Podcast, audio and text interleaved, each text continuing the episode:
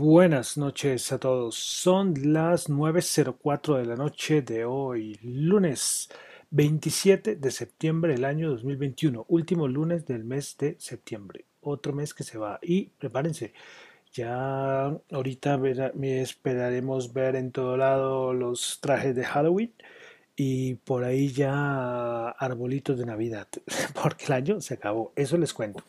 Los que no se han enterado, el año, este año se acabó y se pasó un poco rápido, ¿no? Solo un poquito rápido.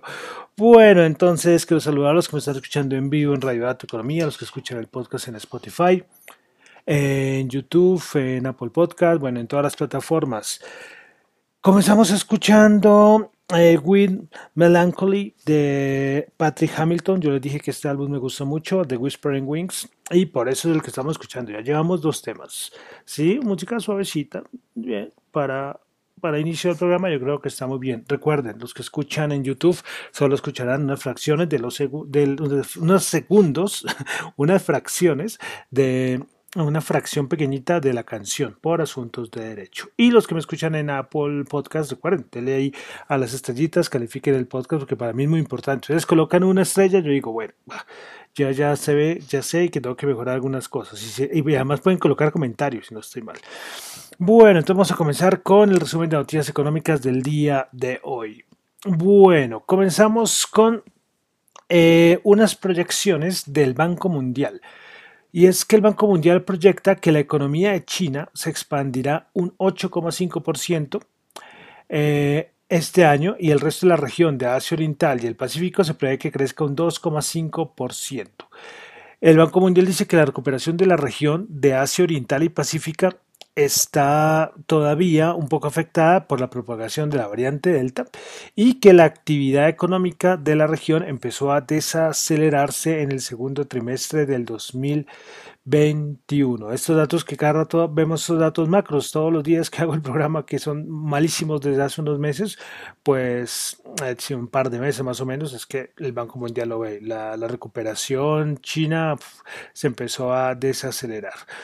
Bueno, sigamos con China y es que Goldman Sachs también redujo el pronóstico de crecimiento para el Producto Interno, para el Producto Interno Bruto de China para el año 2021. Su anterior estimación era del 8,2% y ahora la coloca en 7,8%. Yo no sé cuántos, todos los días doy, los últimos días, eh, una banca de inversión, alguna calificadora, no sé, una banca de inversión, perdón, baja la, la nota o las estimaciones de crecimiento de China, sea 2021-2022. Bueno, también una cosita. Eh, ayer, en las horas de la noche, el, Banco Central de China metió a la economía 100 billones de yuanes y hoy hace como una hora volvió a invertir otros 100 billones de, 100 billones de yuanes. Mojito ahí, con esas metidas de dinero. Bueno, seguimos en Asia porque tuvimos la confianza del consumidor en Corea del Sur. Pues el anterior había sido 102.5 y este fue 103. 3.8. Mejoró la confianza del consumidor en Corea del Sur. Bueno, vamos a pasar a Europa. Hoy Lagarde dio un montón de declaraciones, habló de los PEP. Bueno, pero voy a resaltar solo una cosita, y es que Lagarde, la presidenta del Banco Central Europeo, dice que hay que creer, hay que, hay que creer que la, todo el problema eh, energético que está teniendo Europa va a afectar la inflación. Pero ella dice que no va a ser una inflación duradera. Recuerden la inflación transitoria y es que el problema ahí en todo este problema de petróleo, gasolina, energía es un problema complicado, complicado. Yo coloco hoy de creo que fue el Reino Unido, los precios de la energía disparados, ¿eh? disparados en, en Europa. Bueno, el Reino Unido, aunque el Reino Unido hace parte del Banco de eh, la zona europea, perdón, eh, también es referencia. Bueno, continuamos ahora en España, que tuvimos el índice de precios del productor, el mensual, se esperaba 2%, resultó en 1.9%, el anterior había sido 1,7%, y el interanual se ubica ya en 18%. Bueno, vamos a pasar a América. Recuerden que ya no hablo de Norteamérica, Sudamérica, sino América. Este lado del mundo. Bueno, tuvimos en Estados Unidos el índice manufacturero de la Fed de Dallas, el actual 4,6, se esperaba 11 y resultó en 4,6. la bajada, o sea, la, o sea, la bajada no, el menor valor respecto a la estimación Bueno, bienes duraderos, eh, también tuvimos las órdenes de bienes durables duraderos en Estados Unidos, esperaba 0,6 y ese resultó en 1.8%, como es que el anterior había sido de menos 0.1 para el mes de agosto. Bueno, mañana Jerome Powell el estimado Jerome Hayden Powell pues va a comparecer ante una comisión eh, bancaria, si no estoy mal. Bueno, eh, creo que va a estar Yellen. Bueno, pero antes apareció unas declaraciones, ellos siempre sacan un comunicado, unas cositas el día anterior, y bueno, voy a resaltar que eh, pues Powell dice que la Fed tomaría acciones inmediatas para prevenir los aumentos sostenidos en la inflación, que la economía ha estado mejorando, que debido a las fallas en el suministro, cadena de suministro, se espera que los precios aumenten y que la inflación volverá al objetivo del 2% a largo plazo. 2%, pero ¿cuánto es largo plazo? Esos términos de largo plazo, en términos contables sí es un año, más de un año, pero en términos económicos no es así de fácil. Bueno, más cositas de la Fed. Ah, una cosa curiosa, yo no sé por qué hoy la Fed se le dio por, no sé, no sé, no sé, me tocaría averiguar más, en la, cuenta oficial de Twitter ahí colocaron eh, la biografía de Brainerd, Brainard, recordemos que es que si Jerome Powell no lo no sigue el otro mandato, Brainard va a ser la que va a estar encargada de la Reserva Federal, curioso. Y es que hoy tuvimos la renuncia de dos miembros de la Reserva Federal. Primero, Kaplan va a retirarse el 8 de octubre y Ross Green va a retirarse el 30 de septiembre. Ya sabemos por qué. Yo les dije que eso era una barbaridad lo que habían hecho. Siendo miembros de la Reserva Federal, de sus respectivos distritos haciendo trading, operando, comprando. O sea, eso me pareció una barbaridad. Eh, Ross Green fue el primero que comunicó hoy que se va a retirar el día 30.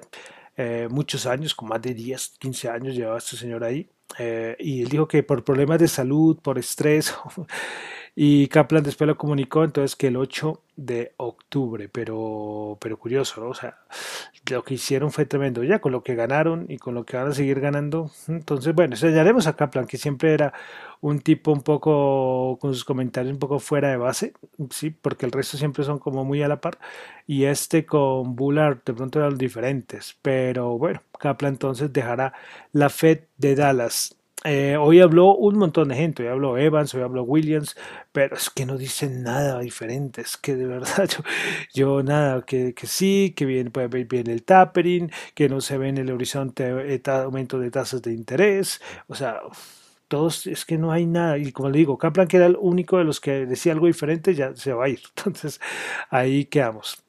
Bueno, y de Estados Unidos, eh, una cosita final, y es que recordemos que hay cierre de gobierno ahorita en octubre, y pues los demócratas eh, en el Senado de los Estados Unidos no avanzaron a la medida para cambiarlo del techo de deuda y para lo del financiamiento del gobierno, porque los republicanos están en contra de, estos dos puntos. Entonces la discusión seguirá. Bueno, de Colombia, nadita, vamos a dejar a Colombia ahí quieta, vamos a pasar eh, a los mercados, a los índices. ¿Qué les cuento? Primero, eh, ayer recuerdan que les comenté que mm, Goldman Sachs eh, aumentó su estimación del petróleo, que fue muy sonado hoy en todo lado. Esta nueva estimación de Goldman Sachs, sí, porque recuerden, ayer domingo hice, hice podcast. Bueno, lo aumentó a 90 dólares, pues hoy, hoy salieron otros con más estimaciones.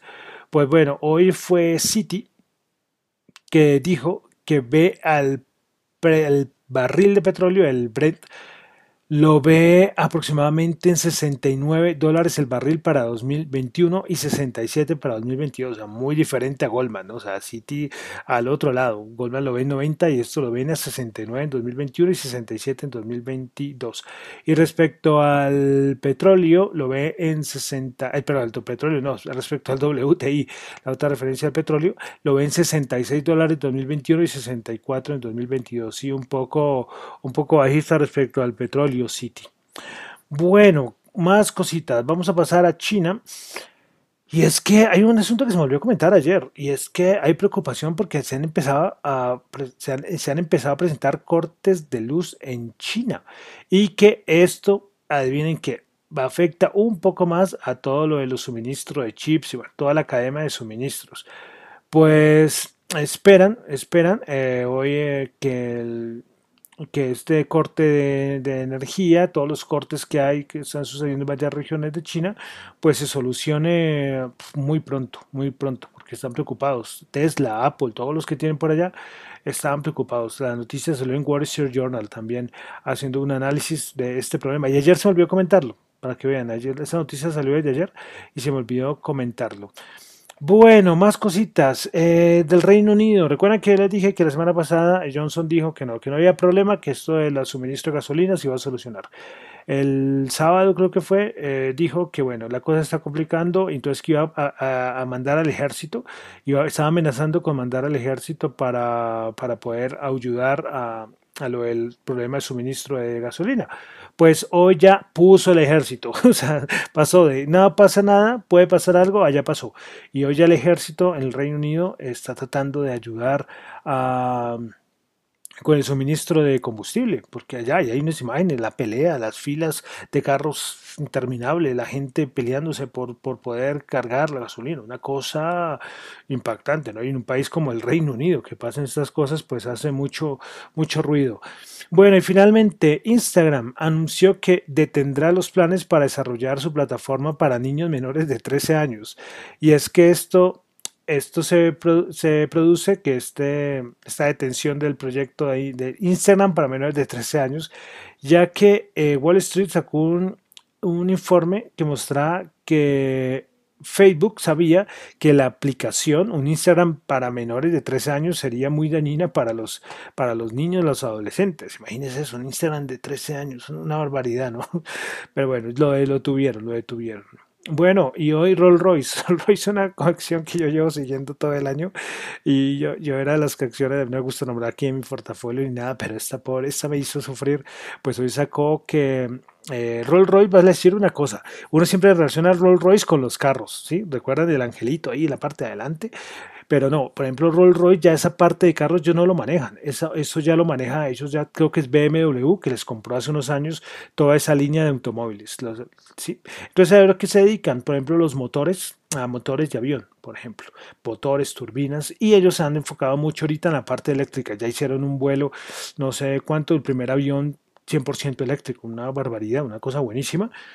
Eh, y hoy salió la noticia de que hicieron un convenio con la, con la Fuerza Aérea eh, estadounidense. Claro, la acción subió el 15%, la verdad, sí. Sí, pero les digo, es que está, les digo, ahí sí confieso, eso la tenía en mi portafolio. Los que me siguen en Twitter verán que yo sufría con la pobre. Yo decía, pero eso es una buena, pero eso que uno no explica qué pasa. Eh, eso sí es muy volátil, esta, esta, esta, tranza en el Reino Unido, pero decía, Dios mío, ¿qué pasa? Pero bueno, de todas maneras es noticia y es válida eh, notificarla porque además eh, también la nombraron en, mucho, en varios medios el día de hoy. Bueno, vamos a pasar ya a los índices, cómo cerraron, qué pasó hoy. Bueno. Pues a la noche, recuerda que ayer estamos hablando de los futuros, que ayer se los nombré, pues estaban alcistas, estaban bastante, de cierta manera, bien pero, pero en el mercado nocturno. Pero después abrió la bolsa en sí y boom, se vino para abajo. Un datico que tenemos que volver a estar presente y es la rentabilidad del bono de los, del Tesoro de Estados Unidos a 10 años. Este que hace varios días no lo, no lo mirábamos y es que volvió a acercarse al 1.50, creo que alcanzó a tocar hoy el 1.50 si no estoy mal. Ahorita está en 1.48 más o menos, si alcanzó a tocar el 1.5 y esto mueve mercado, esto mueve mucho mercado. Y entonces el punto es que esto afecta, por ejemplo, al Nasdaq, a las compañías tecnológicas, pero favorece al sector bancario. Hace unos movimientos bastante interesantes. Y recordemos que ahorita venimos con rebalanceos. Los, los grandes fondos hacen rebalanceos hay unos que la hacen 60-40. ¿Qué es un rebalanceo 60-40? 60%, ellos por ejemplo tienen 60% bolsa, 40 renta fija. Entonces, si en el, si en el trimestre, porque hacen el rebalanceo trimestral, ha subido mucho la, la, bolsa, la renta variable, ellos tienen que salir a vender para que se quede balanceado. ¿Me entienden? Si que tienen, por ejemplo, 60-40 y por ejemplo están 65 la renta variable, 45 y, y 35 la otra, entonces tienen que, que coger y salir a vender. Pero eh, depende, depende. Hay unos que hacen rebalanceo balanceo mensual, eh, semestral, trimestral, bueno, pero entonces ahorita en este mes es de los importantes, entonces también puede haber un poco de volatilidad. Bueno, pues entonces vamos a entrar a los índices, vamos a comenzar con el Nasdaq 100, el Nasdaq 100 bajo 124 puntos, 0,8%, 15.204 puntos, principales ganadores del día. Tuvimos a Trip.com 3,4%, JD.com 3,3% y NetTaste 3,2%, principales perdedoras, Mercado Libre bajo el 5,4%, Atlas 100 bajó el 5,3% y Moderna bajó el 4,9%.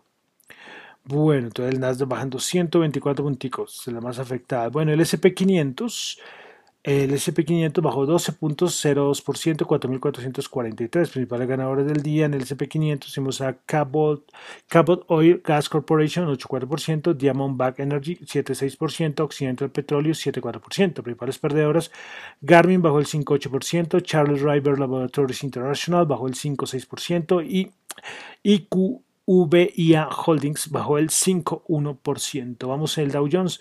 El Dow Jones, por su componente, por su forma de composición, tiene mucho sector bancario. Por ejemplo, no, les, no le va tan mal con su vida de, la rentabilidad. Bueno, hoy el Dow Jones subió 71.02%, 34.879, principales ganadores del día. Dow 5%, JP Morgan 2.4% y Chevron 2.3%. Principales perdedoras, el Ford bajó el 2%, Microsoft bajó el 1.7% y Procter Gamble bajó el 1.3%. Bolsa de Valores de Colombia. El MSCI Colcap subió importante, subió 36.27%, 1.345 puntos. Principales ganadores, escuchen bien esto, que esto no es de todos los días. ¿eh? Principales ganadores, Preferencial Bancolombia 4,9%, Bancolombia Ordinaria 4,8% y Ecopetrol 4,7%. Que suban estos, Bancolombia y Ecopetrol para el Colcap, ya, o sea, no importa poco que haga el resto. sí, bueno, no es que le importa poco, pero, pero si esto es lo base del Colcap. ¿Y qué pasa? Sector bancario, yo les decía, la rentabilidad del bono, esas cosas apoyan mucho el sector bancario. Eh, casi todos los bancos eh, la parte de TFs y todo positivo hoy en Estados Unidos.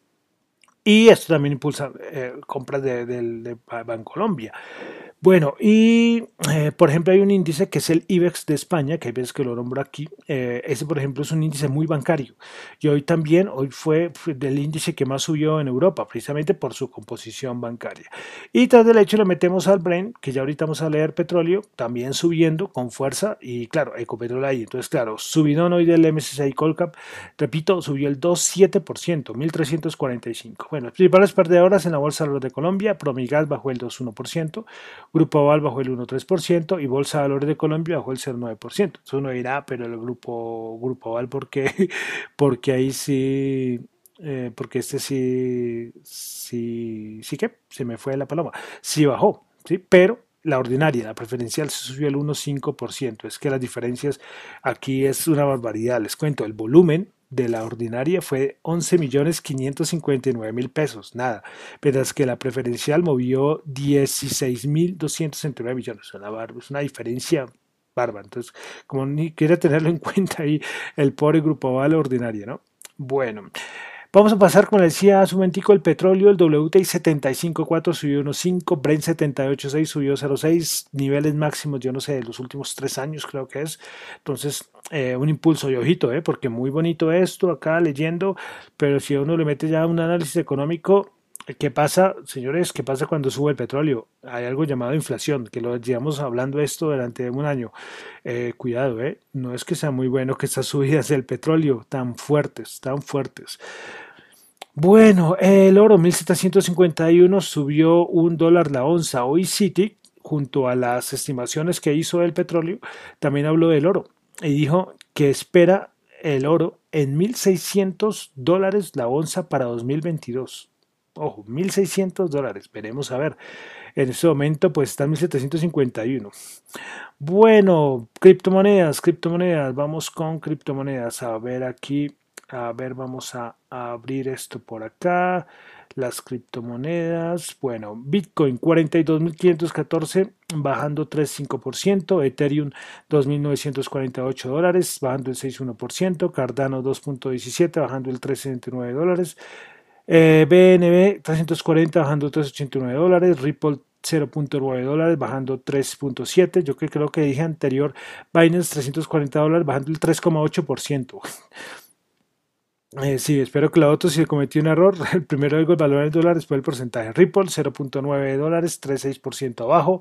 Solana 137 dólares, bajando el 2.2%. Polkadot 28 dólares, bajando el 5.3%. Dogecoin 0.2 dólares, bajando el 2.8%. Avalanche 67.8, bajando el 2%. Y Terra 36.8, subiendo el 0.8%. Eh, hay una cosa, yo por ejemplo solamente digo, eh, en la página donde yo me guío, que es CoinMarketCap, que es la más conocida, hay 12.000 criptomonedas listadas ¿eh? o criptoactivos, mejor decirlo así. Yo solamente cojo las 10 primeras eh, por market cap, quitando las stablecoins. Ya les había dicho hace como una semana cuando comencé a leer este listado. Bueno, y para finalizar, vamos a finalizar con tasa representativa del mercado 3.867. Tendremos dólar bajando Bajó de perdón el día de hoy 7 pesitos. Bueno, con eso termino por el día de hoy el resumen de noticias económicas. Recuerden que lo mío son opiniones personales, no es para nada ninguna recomendación de inversión. Mi nombre es John Torres, me encuentran en Twitter en la cuenta arroba John Chu y en la cuenta de arroba Dato Economía. Muchas gracias.